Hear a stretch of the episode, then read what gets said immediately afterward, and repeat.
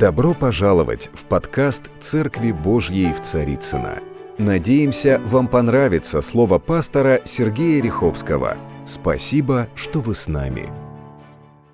Сегодня я буду продолжать ту проповедь, которая называется «Несгораемый куст» или же «Купина неопалима», если по-славянски говорить. И, естественно, э, вот этот неугасимый огонь, которым горел куст, который видел Моисей в пустыне рядом с горою Синай, с горою Божьей.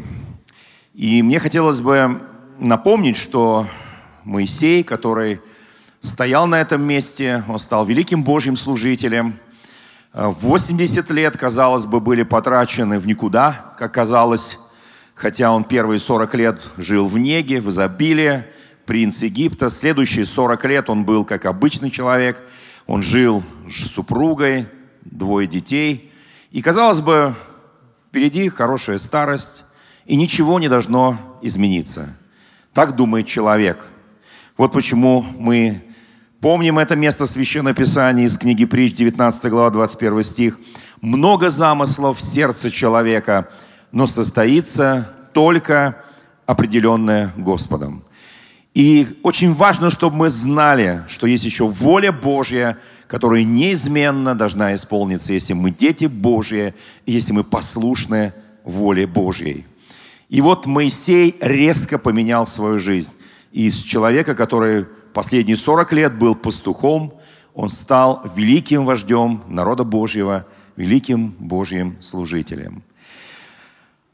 Вы знаете, а, всякий раз, когда вспоминаем о то место Писания, с которым я начинал эту серию проповедей, из седьмой главы Евангелия от Матфея, самый конец Нагорной проповеди, вы помните это место Священного Писания, многие скажут, Господи, Господи, и помните, да, и Господь говорит, что э, отойдите от меня, все делающие беззаконие, творящие неправду, я никогда не знал вас. Несмотря на то, что они скажут Господу, мы именем Твоим бесов изгоняли, мы именем Твоим пророчествовали, мы чудеса творили именем Твоим, но Он скажет, вы не исполняли воли Божией, вы исполняли свою собственную волю. Отойдите от меня, делающие беззаконие.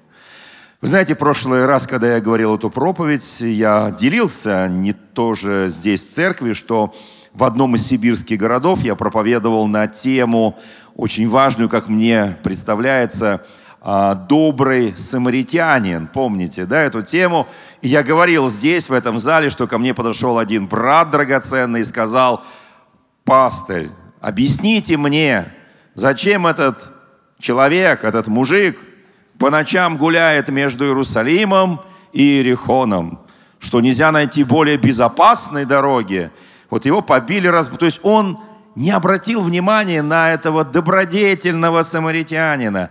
Его возмутила вот такая непродуманность, неосторожность вот этого человека, которого побили разбойники, который лежал избитый, окровавленный, и о которому оказал помощь самаритянин. Вы знаете, друзья мои, я так полагаю, что все-таки мы обращаем внимание на доброту самаритянина. Мы прекрасно понимаем, что он сделал великое. Знаете, что важно, э, что не понял тот драгоценный брат во Христе в Сибири? Он не понял главного, что этот самаритянин не допрашивал этого избитого, что ты тут лежишь, и вообще зачем ходил, и вообще есть ли у тебя деньги там, и кто ты. Он просто молча сделал для него все и больше того сделал. Вы знаете, я так благодарю Бога, что когда мы попадаем в различные трудные моменты, когда нас избивают разбойники, когда мы мечемся между Иерусалимом и Иерихоном, между Богом и миром, и попадаем в разные неприятные истории, и нас, может быть, избивают, и мы окровавлены, и вдруг приходит добрый самаритянин – Наш Господь Иисус Христос, Он нам не задает вопросов, Он просто делает добро для нас, Он просто перевязывает наши раны, Он творит свою правду. И знаете, вот какая реакция была в нашей уже церкви.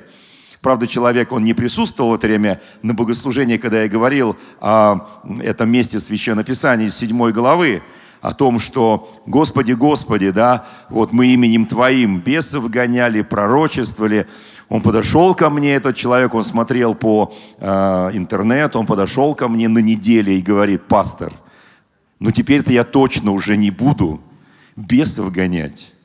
Я не буду больше пророчествовать, я не буду больше молиться за чудеса, потому что не хочется, чтобы мне сам Господь сказал, отойди от меня, делающий беззаконие, потому что это же опасно бесов гонять, чудеса творить, потому что где-то наткнешься на беззаконие и сотворишь это беззаконие, и потеряешь общение с Богом. Вот так понял человек. Вы знаете, друзья мои, я, конечно, понимаю, игра с огнем всегда может опалить человека.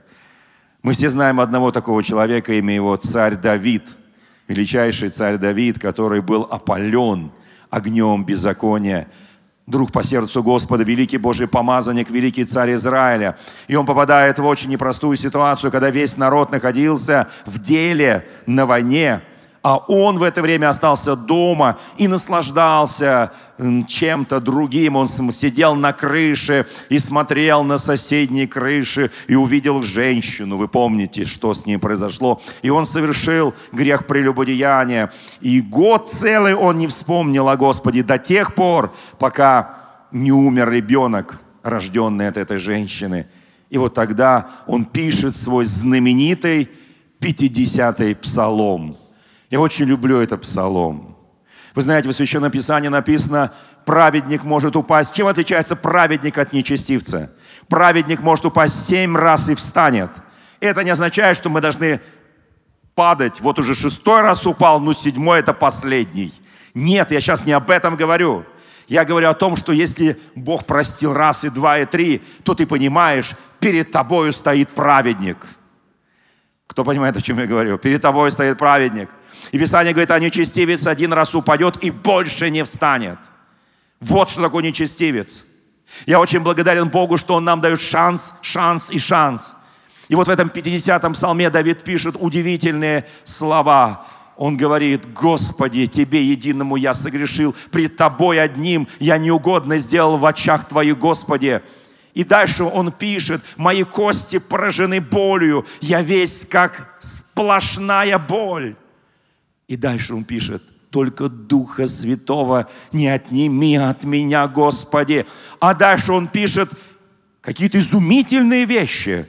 Он говорит, и я восстану, и я буду обличать беззаконников его беззаконие. Послушайте, какая ревность о Боге. Какое, какая жажда исполнить его истину. Подожди, Давид, но ты только что перед всем Израилем согрешил, только что. Ты убил мужа, ты спал сегодня, ты сделал беззаконие, Давид. Да, ты царь, понятно, там есть какие-то, может быть, поблажки тебе. Но это же беззаконие. Он говорит, я покаялся. Я заплатил цену своего покаяния. И я встаю. Вы знаете, друзья мои, как это очень важно понимать, что это 50-й псалом, это псалом надежды, это псалом дерзновения, это псалом верности. Нет, я не призываю каждого падать и считать, сколько раз ты упал. Боже, упаси.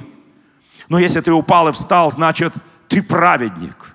Я хочу, чтобы мы смотрели на себя не как на какую-то ошибку, на человека, который несчастливый, который постоянно делает ошибки, а на Божьего человека, которому Бог дает шанс. Вы знаете, тот, кто в нас в Священном Писании написано, он больше того, кто в мире. У нас на первом богослужении было несколько медиков, достаточно некоторые известные. И вы знаете, я был очень благодарен Богу, когда я спросил, уважаемые медики, а пару из них хирурги, я спросил, уважаемые, я знаю, что у любого хирурга – есть свое кладбище. Кто понимает, о чем я говорю? Есть кладбище, кто умер во время операции. Это кладбище хирурга, кладбище многих врачей. Но вы знаете, от этого они... Вот представляете, он бы прооперировал, а человек умер. Неважно, какая причина, но он умер. И вот первый крестик уже на кладбище твоем. И ты говоришь, все, я больше никогда не буду оперировать. Я больше никогда не буду прикасаться скальпелем к человеку, я больше никогда не буду лечить. Вот тогда у нас ни одного хирурга не останется. У меня масса друзей, самых известных, наверное, врачей России. И всегда я их спрашиваю, у вас есть свое кладбище? Есть. Многие христиане, подобно этому драгоценному брату, конечно, он потом покаялся, что он так мне сказал, что я больше не буду гонять бесов, я больше не буду пророчествовать, я больше не буду молиться о чудесах. Я так благодарен Богу, что он сказал, все. Я ему объяснил этот принцип хирурга. Я сказал, продолжай это делать. И чем больше ты будешь молиться, тем больше ты будешь гонять бесов, тем больше ты будешь делать эту божественную работу, тем меньше останется взятых в плен, взятых в полон греха людей, тем больше мы будем разбивать царство дьявола. Послушайте, потому что тот, кто в нас, он больше того, кто в мире. Повернись соседу, скажи, тот, кто в тебе, он больше. Скажи еще очень одно важное слово. Ты можешь. В тебе есть эта власть, в тебе есть эта сила.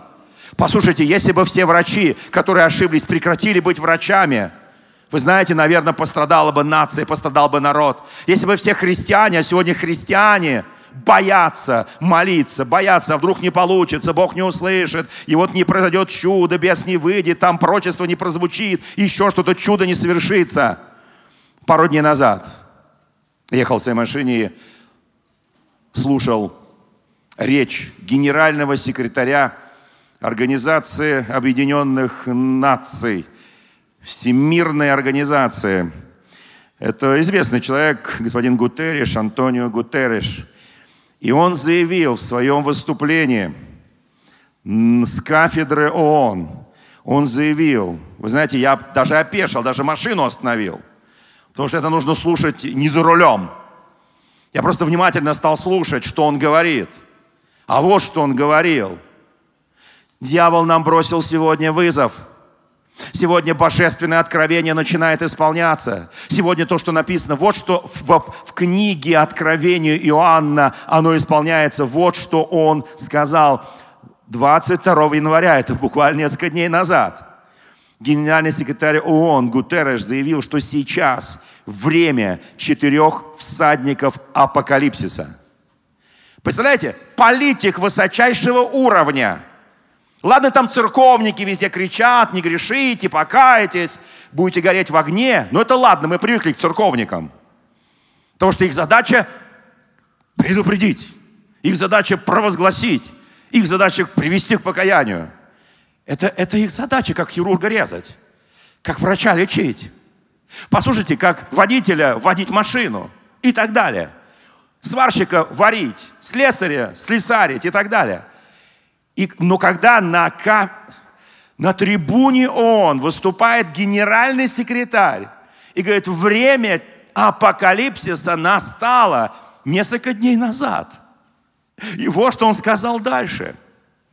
Я вижу среди нас четырех всадников апокалипсиса, четыре надвигающиеся угрозы, которые подвергают опасности прогресс 21 века, создают угрозу возможностям 21 века, он заявил. Послушайте, нам даже ничего не надо уже проповедовать. За нас делает генеральный секретарь ООН.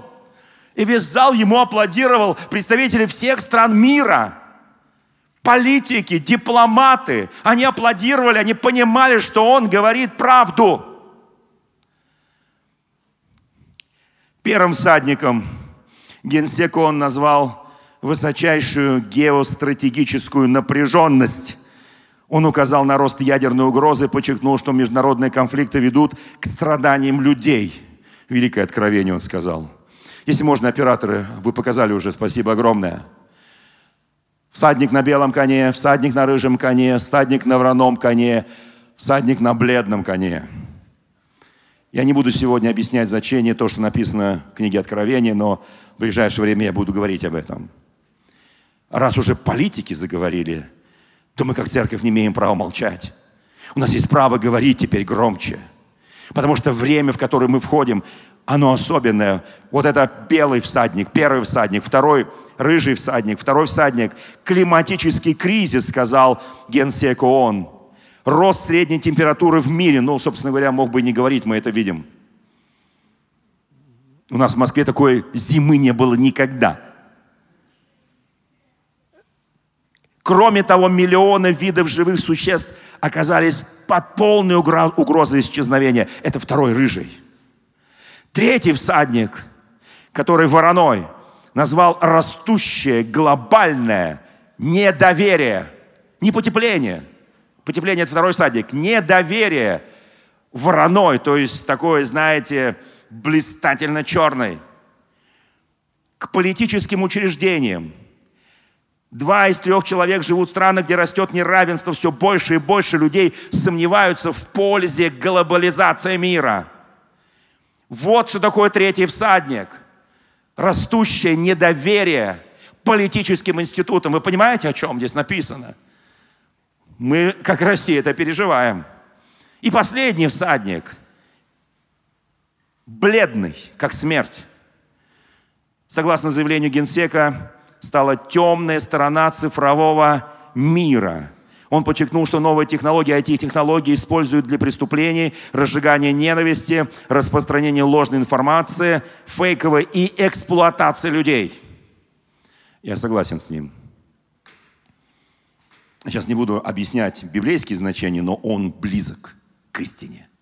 Он практически сказал правду. Я думаю, что он христианин. Мне так представляется.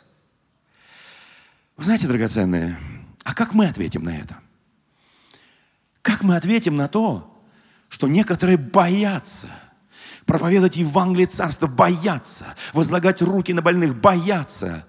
Вы знаете, вот мы сейчас, мой сын рассказал эту историю, которая произошла в нашей семье вчера. Прекрасный мальчик, 19 лет, прекрасный служитель. Больно. Но я знаю, что он с Богом.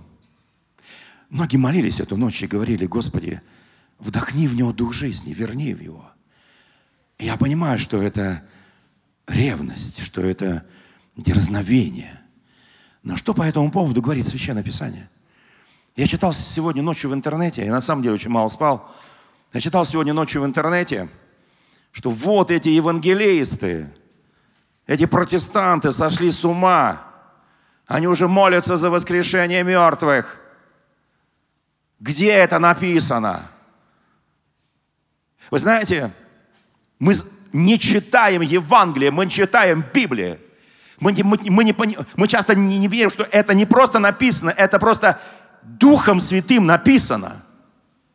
Вот 10 глава Евангелия от Матфея, знаменитая глава, где Иисус Христос пригласил 12 учеников – и посылает их на миссию, на миссию проповеди Евангелия. Вот что здесь написано. 12 апостолов дал им власть, прям с первого стиха, дал им власть над нечистыми духами, чтобы изгонять их и врачевать всякую болезнь и всякую немощь.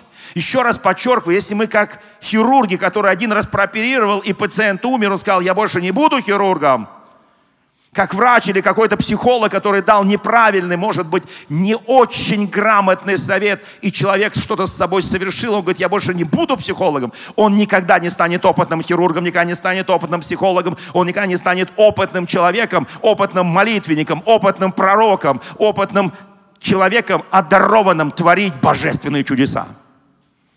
Если мы не будем это делать, о Господи, у меня не получилось, послушай, продолжай делать. О, Господи, у меня первое уже кладбище, первая могилка. Я сейчас образно говорю, понимаете? Я не имею в виду могила, которая вот в земле. О, Господи, у меня что-то не так. Продолжай делать, не останавливайся делать. Бог, я об этом проповедовал недавно, Он ничего не начинает, если знает, что не закончит. Мы часто начинаем многие вещи и даже не думаем, что я должен это довести до конца, я должен это закончить. И даже если не получилось, еще раз говорю, праведник может споткнуться, может упасть семь раз, но встанет. Я верю в Слово Божие. Я верю, что тот, кто в нас, он сильнее того, кто в мире. И если я как начинающий водитель, например, ну я не начинающий, у меня 40 лет стажа, если я сяду за руль впервые, ну, возможно, первый стол будет мой. Но я еще раз сяду за руль, и я еще раз буду учиться у инструктора вождению, опытности. Я буду правильное соотношение руля и тормоза, газа и так далее. Послушайте, но если я не буду водить эту машину, я никогда теоретически не научусь. И наши хирурги подтвердили. У них у каждого есть свое маленькое кладбище. Я очень хочу, чтобы мы понимали, друзья мои – Дьявол сегодня будет говорить тебе, не делай, не молись, не пророчествуй, не возлагай руки, не машь елеем, не провозглашай, не изгоняй бесов. Дьявол всегда лжец. Кто понимает это, он всегда будет лгать, потому что он боится, что церковь наконец вспомнит. Генеральный секретарь ООН напоминает нам, господин Гутерреш, кто мы. Он напоминает, что у церкви есть сила и власть наступать на всякую вражью силу, на змеи, скорпионов и побеждать. Делай. Что-то не получится, продолжай делать. Читай Писание, молись. Но наступи на эту вражью силу. Продолжай делать. И вот что здесь написано в Священном Писании, Он дал им эту власть. Стих 12 послал Иисус и заповедовал им, говоря, на путь к язычникам не ходите, в город Самарийский не ходите, идите на ипачи погибшим овцам дома Израилева. Ходя же, вот это для нас. Проповедуйте, что приблизилось Царство Божие. Две тысячи лет тому назад оно уже приблизилось. А сейчас, через две тысячи лет назад, когда мы видим, как мир, вот эти четыре всадника, топот их копыт уже становится громким. И об этом провозглашают высочайшие политики мира. А мы, как церковь, иногда молчим. А как мы должны противодействовать этому? Какой ответ сегодня церкви? Мы не можем удивить мир экономикой, мы не можем удивить мир технологиями. Это не стоит в задаче церкви. Задача церкви – это высочайшая духовность, дары Святого Духа. Это действие в духовном мире. Вот что такое сегодня церковь. А дальше он говорит, больных исцеляйте – это десятая глава. Это не, не последняя глава Евангелия от Марка. Говорят, вот там кто-то чего-то дописал. Слушайте, но это говорят ненавистники Евангелия. А это середина, даже первая треть Евангелия. И вот что здесь написано. Больных исцеляйте, прокаженных очищайте, мертвых воскрешайте. Я верю, вот этот случай с моим родственником, меня просто... Я получил вызов – я очень хочу, чтобы каждый из нас, не надо дожидаться, пока кто-то твой близкий, молодой, которому жить и жить, детей рожать и так далее, любить жену свою, работать, трудиться для Царства Божия и для страны нашей. Не надо ждать, пока что-то произойдет, вот то, что произошло. Можно говорить все, что угодно, но церковь сегодня имеет власть наступать на эту вражью силу. Да, у Бога есть воля, и мы часто не знаем до конца эту волю, потому что Бог абсолютно суверенен. Но Он нам сказал, что мы шли и делали.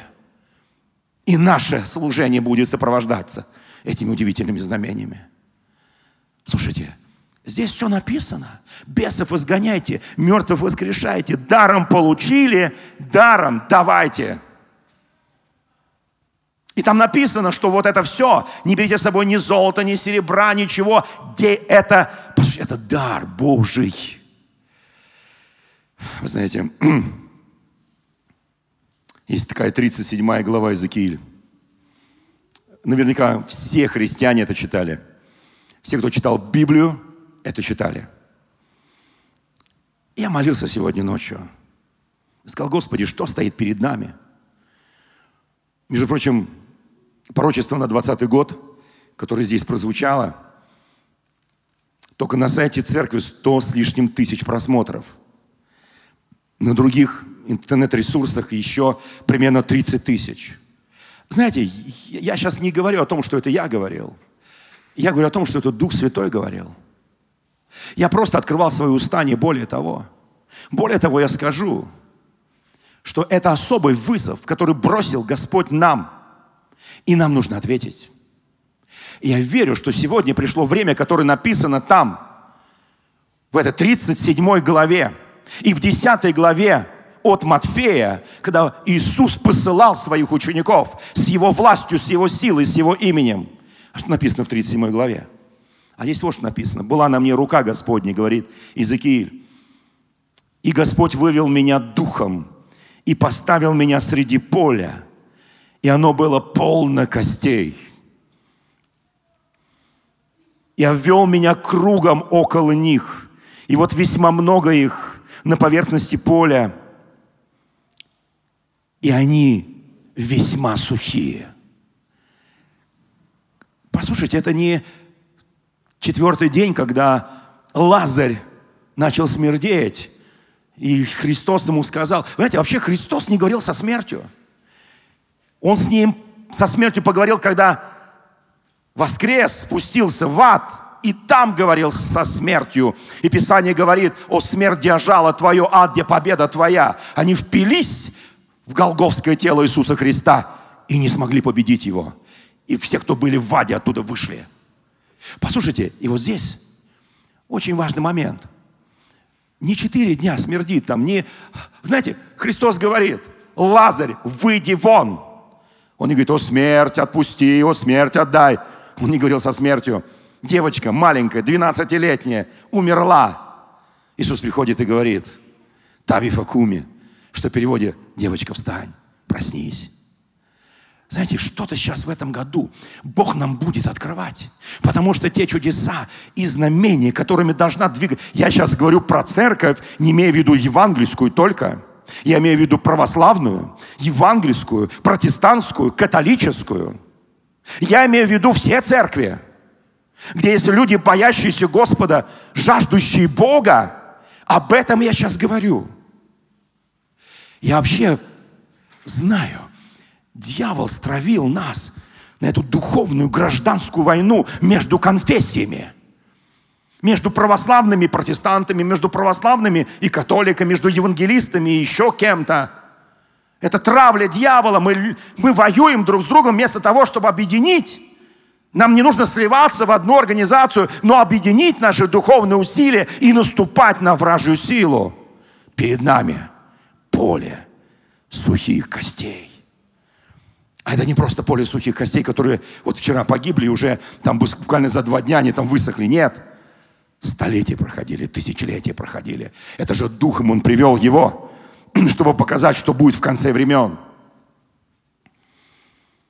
И сказал мне, сын человеческий, а живут ли кости сии? Я сказал, Господи Боже, Ты знаешь это. Если любого из нас поставить и показать миллионы сухих костей, особо сухих. И спросить тебя, просто как вот человека верующего, все возможно верующему, это поле оживет? Ты скажешь, Господи, конечно, я во все верю, но, но не в такой же степени. Ну, может быть, одного человека я еще поверю. Сейчас соберем мы тут с тобой вместе, как это было во второй главе Бытия. Ну, соберем мы сейчас его там, и в третьей, как было, там же дважды описано творение, вторая и третья глава. Мы все соберем. И вот будет тебе человек. Бог говорит, нет, скажи сейчас мне. Это вопрос веры. Вера же есть. Осуществление ожидаемого и уверенность в невидимом. А живет или нет? И он говорит, ты знаешь, Господи. Мудрый ответ. Знаете, как нам Господь говорит, вот как ты думаешь, произойдет это или не произойдет? Бес выйдет или не видит? Чудо будет? Господи, ты знаешь. Это такой мудрейший ответ. Такой чисто еврейский. Ты знаешь, Господи. Я очень люблю евреев, вы знаете. И сказал мне, из реки пророчество на кости сии. И скажи им, кости сухие, слушайте слово Господня. Как могут кости слушать? Я спрашиваю, как могут сухие кости кого-то вообще слышать? Поднимите руку, кто из нас такой был блаженный, сумасшедший, юродивый, который говорил с костями? Никто. Так говорит Господь. Бог костям сим. А ты повторяй. Вот я введу дух в вас, и оживете, и обложу вас жилами, и наращу на вас плоть, и покрою вас кожей, и введу в вас дух, и оживете, и узнаете, что я Господь.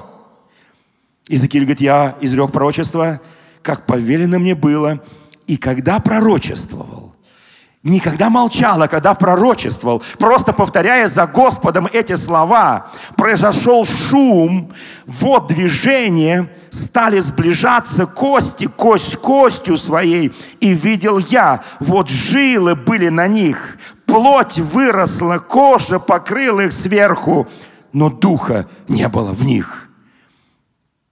Иезекииль пережил то, что видел Бог, когда создал Адама из праха земли.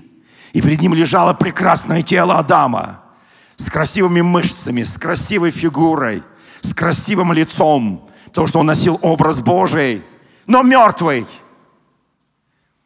Представляете, миллионы костей, которые обросли плотью, кожей, и они лежали мертвые.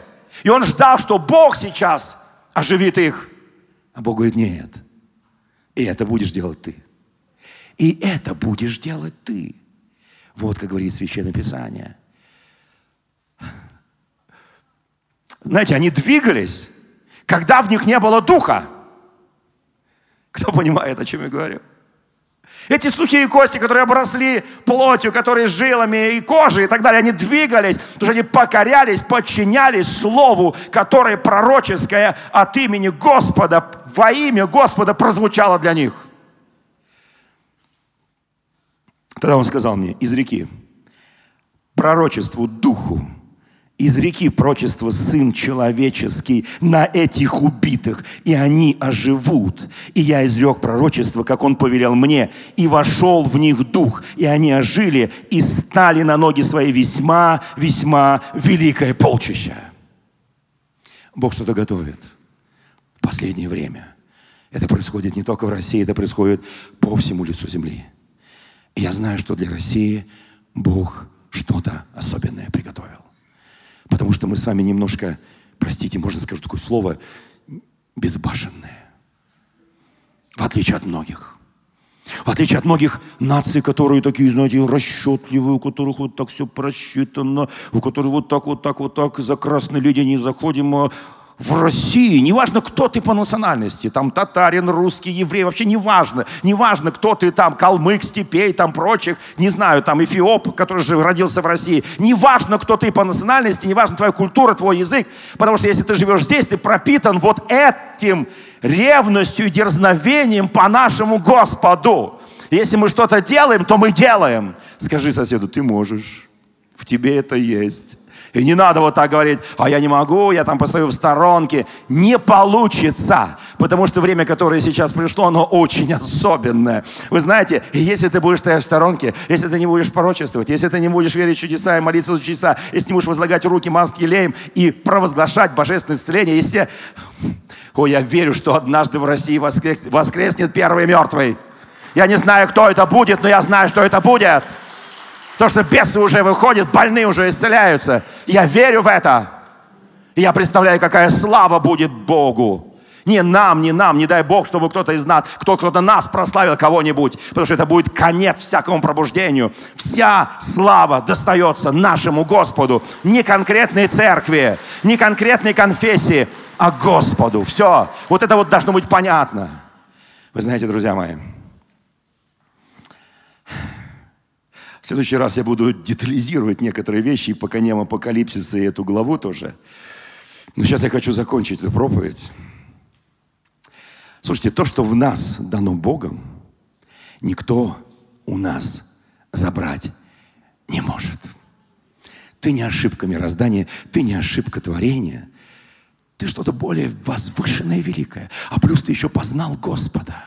У тебя есть божественный инструмент Его силы. Еще раз подчеркиваю, сегодня ко мне подошли наши вот хирурги, которые у нас есть в церкви, говорят, пастор, спасибо, ты нас наконец поднял, потому что нас все унижают и говорят, сколько у тебя на кладбище покойников. А я хочу сказать, что у нас с вами покойников не будет. Я сейчас имею в виду на наше кладбище, где ты что-то ошибаешься. То, что ты должен доводить до конца. Не получилось, пошел дальше, получилось. Через пять человек получилось, вернулся к этим четырем и начал опять с ними работать. Я против кладбищ. Я против смерти. Я за жизнь. Я верю, что нас впереди ждет жизнь. Каждый. И знаете, вот один из, как ты сказал, слушай, пастор, ты вот так все хорошо говоришь, ну, помолись за меня. Я могу помолиться. Но это опять неправильно. Нет, я умею молиться, могу молиться. И бесы выходили, и больные исцелялись, и люди по 11 лет не могли родить, рожали сразу по двое. Я верю в чудеса. Но Бог хочет, и я хочу этого. Чтобы каждый из нас это делал. Услышьте, дорогие братья и сестры, каждый. Потому что никакой пастырь, даже мега-церкви, он не сделает даже близко того, что может сделать народ Божий, который пропитан Духом Святым и Духом Евангелия и именем Иисуса Христа. Ни один пастырь близко это сделать не может. Кто скажет аминь? Еще раз скажи, в тебе есть что-то особенное. Слушай, ты мне нравишься. Знаешь почему? Ну, во-первых, мы семья, конечно, да, аминь, это правда. Но тебя Бог любит. А если тебя Иисус любит, я люблю тебя. Никогда не опускай руки. Никогда иди и делай. И пусть не получится с первого, с пятого, с шестого, с десятого, но на одиннадцатый раз получится. Я верю в это, друзья мои.